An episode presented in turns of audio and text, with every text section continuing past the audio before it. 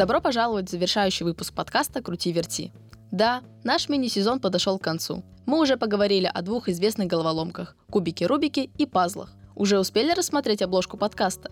Да, шахматное поле там не просто так. Сегодня предлагаю познакомиться с шахматными головоломками. Впереди много нового и интересного, не вижу причин медлить. Обычно цель состоит в том, чтобы найти единственный наилучший ход или серию отдельных ходов шахматной позиции, которая была создана композитором или взята из реальной игры.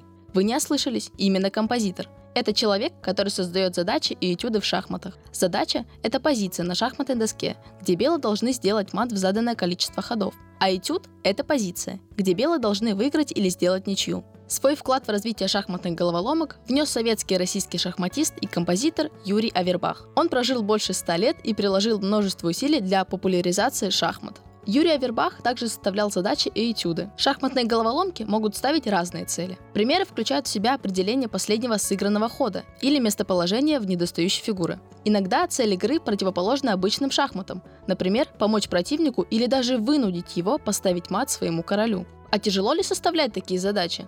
Для начала давайте обсудим несколько технических требований. Во-первых, Решение должно быть достижимо путем ходов, которые разрешены правилами. Во-вторых, такая задача должна быть обязательно разрешима. Шахматная головоломка может озадачить не только человека, но и искусственный интеллект. В 2017 году британский математик и физик Роджер Пенроуз придумал задачку, которая, по его мнению, прольет свет на человеческую интуицию. Это наше уникальное качество, которое помогает находить решение сложных проблем. В 1989 году он опубликовал книгу «Новый ум короля», в ней он выдвинул гипотезу о квантовой природе сознания. Она гласит, что человеческое сознание объясняется законами не классической, а квантовой механики, включая такие явления, как суперпозиция, квантовая запутанность и другие. Несмотря на то, что эта теория до сих пор не является общепризнанной, Пенроуз усиленно работает над ней. Математик объявил об открытии специального института своего имени, который займется тщательным изучением этих проблем. А первыми испытуемыми как раз и должны стать те, кто успешно решит придуманную им головоломку. Протестировать головоломку предложили и компьютеру.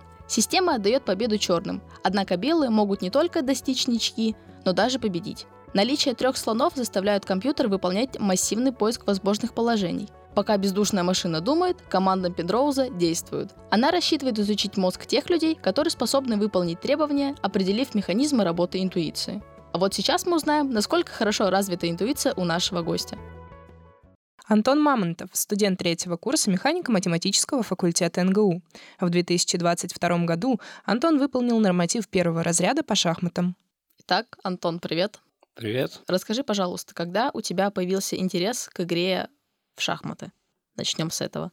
Ну, в начальной школе, получается, у меня был одноклассник и друг, и он меня научил правилам, и мы с ним первые несколько партий сыграли. Но вообще интерес он как бы волнами такими накатывал. То есть я, это была первая волна, потом я прекратил на долгое время, потом еще в средней школе, и потом еще раз, и вот уже до сегодняшнего дня.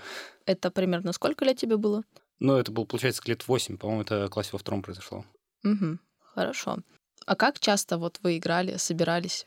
Не, это было обычно во время перемен, то есть это было как, как развлечение там у нас стояло несколько шахматных досок, половина фигур была потеряна, но играть было можно. Это было достаточно забавно. Это еще вот эти те самые поля, где крышечки стоят от бутылок. Ну нет, слава богу, все было не так плохо.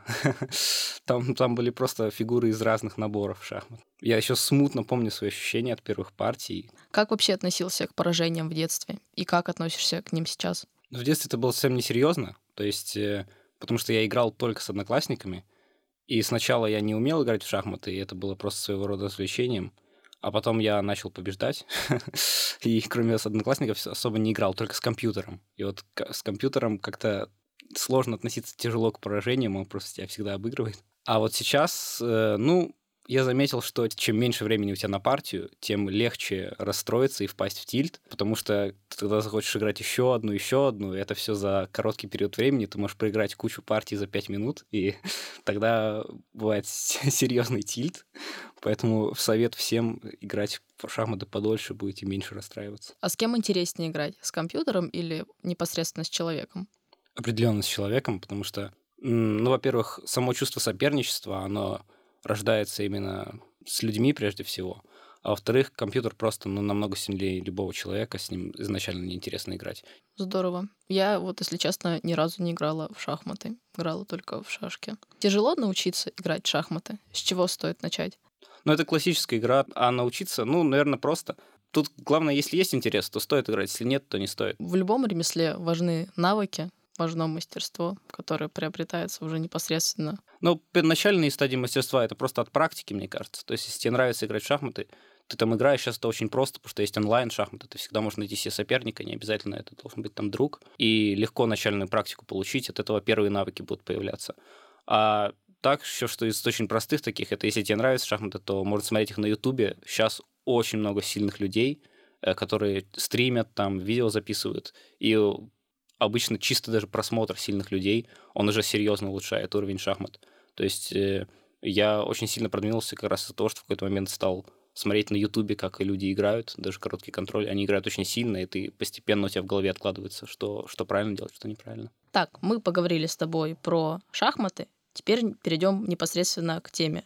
Как вообще начал увлекаться решением шахматных головоломок? Я, на самом деле, не так рано узнал вообще о существовании таких задач, потому что обычно, если тебя не учат в специальной школе, да, то сложно где-то их найти, если у тебя нет книги или чего-то такого. А вот когда на сайт первый раз зашел, то там сразу есть задачи там какие-то, есть э, какие-то штурмы, значит, где можно решать много задач сразу. И вот там я начал их впервые решать. Это было уже, наверное, не знаю, в средней школе где-то.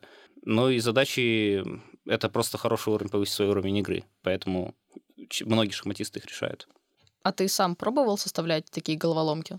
Или ты находишь их в интернете и потом решаешь? Не, их составлять никогда не пробовал, только нахожу и решаю. Дело в том, что это достаточно тяжелая задача, потому что тебе нужно, во-первых, вложить туда какую-то идею, которой у меня, наверное, не хватает пока что, а во-вторых, еще она должна быть именно точная, то есть нужно, чтобы этот ход, который нужно найти в этой задаче, он был по-хорошему единственным и лучшим, и то есть это на самом деле тяжелый труд. А сколько времени может занимать решение одной головоломки? От там 10 секунд, 5 секунд до, я не знаю, до нескольких дней, наверное, но до такого я никогда не доживал. Ну, максимум я, наверное, полчаса, наверное, решал головоломку. И это не потому, что я такой гений, а потому что если больше получаса занимает головоломка, то просто начинаешь сердиться, ну или как начинаешь задалбывать, думать над ней, и просто смотришь ответ такой, ну ладно, ладно. Я пытался. Я не бездействовал, правда. А, смотри, есть же соревнования по шахматам. Ты, кстати, участвовал? Да, я очень поздно начал участвовать. Я в первом шахматном реальном таком живом турнире поучаствовал, получается, на первом курсе университета, как раз за ВУЗ уже. А есть ли соревнования по шахматным головоломкам? Да, такие соревнования есть. Они, правда, значительно менее популярны. Э, есть они как в офлайне, так и в онлайне. В офлайне это называется, по-моему, соревнование что-то там по шахматным композициям, там даже какой-то русский пацан, он выигрывает уже третий год, по-моему. Простому человеку в них, я так понимаю, не так просто поучаствовать. По крайней мере, в Новосибирске я ни разу не слышал, чтобы такие соревнования проводились. А вот в онлайне сравнительно удобнее. То есть тот же сайт, например, Ческом, он проводит периодически э, соревнования по таким вот шахматным головоломкам, там какие-то гроссмейстеры между собой соревнуются. Ну и также, если даже говорить не о соревнованиях, а просто в каком-то соревновательном режиме, то на многих сайтах есть режим, когда ты можешь с другим человеком соревноваться, кто больше задач решит за какое-то там время. А ты хотел бы поучаствовать в таких соревнованиях? Ну, как-то сложно, потому что те люди, которые в этом сильны, они прям на голову сильнее всех, они тактику за секунду видят. То есть интересно было бы соревноваться именно с людьми примерно своего уровня. А такое, в принципе, сайт представляет, и этим можно заниматься. Угу, поняла тебя. Я, когда готовилась к нашему подкасту, я нашла задачу Пенроуза. Ты что-нибудь слышал о ней? Да, я помню, я посмотрел о ней видео в классе в одиннадцатом, наверное. Ну, задача такая интересная, немножко странноватая. Там в видео объяснялось, как бы там в видео человек как раз пытался понять, что хотели сказать в задаче Пенроуза. Но я так понял, там как бы проведена некоторая позиция, и в заголовке написано, что chess position to defeat computer. Затем приведена, собственно, позиция — и под ней написано why to play and uh, draw. And, и написано еще easy for human. И вот как раз если убрать заголовок и просто все остальное посмотреть, то как раз все очень логично, потому что позиция для человека очень простая. То есть для человека человек за 10 секунд сообразит, что эта позиция ничейная. И очень быстро как бы решит задачу. Тогда непонятно, что значит в начале эта надпись, что как бы позиция, чтобы там победить в каком-то степени компьютер. А вот э, как раз компьютер эту позицию оценивает очень плохо. Он считает, что у черных выиграно. То есть, если бы компьютер решал эту задачу, он бы ее не решил, потому что он, грубо говоря, бы сдался, потому что он не понимает, что эта позиция ничейная за белых. И я думаю, что именно это имеется в виду в этой задаче, что как бы человек в этом смысле побеждает компьютер. Он может эту задачу решить, то есть понять, почему белые здесь э, в ничью играют, а компьютер не может. А ты только смотрел разбор, сам не решал эту задачу. Но я в разборе, там же она показывалась, то есть я, я на нее посмотрел, посмотрел. Ну, там нужно просто понять, э, решение чисто шахматное или оно какое-то там иного характера. То есть там есть какой-то странный крестик на доске, как бы зелененький такой, который непонятно, что значит. И, возможно, эта задача, она выходит за рамки шахматного какого-то чисто творчества, и нужно применить что-то как бы извне, как-то более широко посмотреть на ситуацию, что ли. В чем, по твоему мнению, польза шахматных головоломок? Есть две цели. Первая чисто утилитарная функция, она помогает э, шахматисту совершенствоваться. То есть э, шахматист, который играет прежде всего в шахматы, он решает шахматные головки, чтобы улучшить свой счет, улучшить свое мастерство, и это скажется на его игре в шахматах в целом. А вторая, она более такая творческая, что ли. Э, люди, которые решают этюды, особенно какие-то красивые, они получают там, эстетическое удовольствие от э, нахождения решения, от красоты какого-то хода. И это тоже. Мне это менее свойственно, пожалуй, просто потому что мне лень так долго думать, потому что иногда думать приходится очень долго.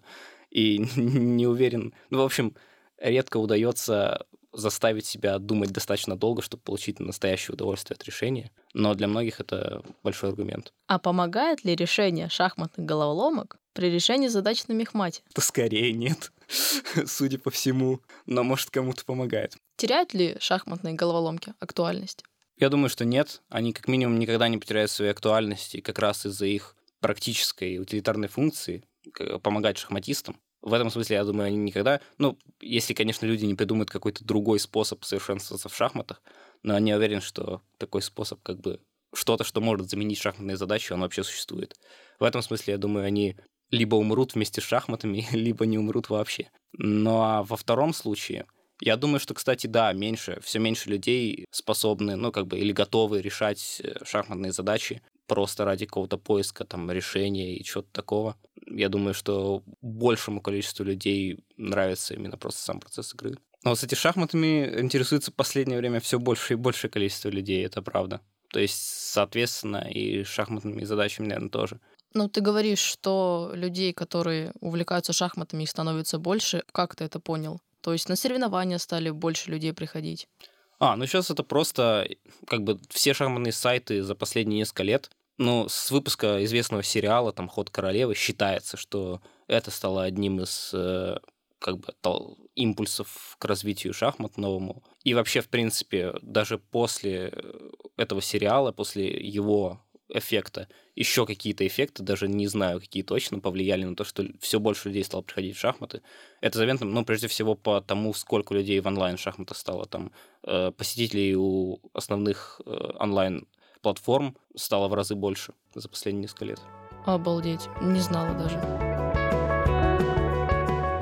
Наша беседа подошла к концу. Антон, спасибо, что отозвался на мое приглашение и рассказал слушателям про такую увлекательную головоломку.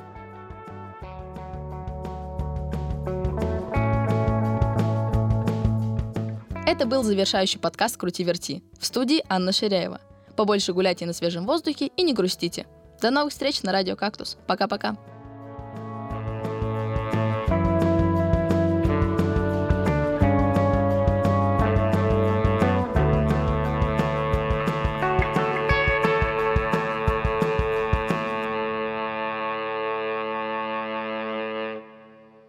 Подкаст «Крути-верти» записан и спродюсирован на радио НГУ «Кактус». Автор идеи Анна Ширяева. Музыка и звуковые эффекты использованы по лицензии Creative Commons. Вы можете связаться с автором подкаста через сообщество «Радио Кактус» ВКонтакте по ссылке vk.com radiocactus.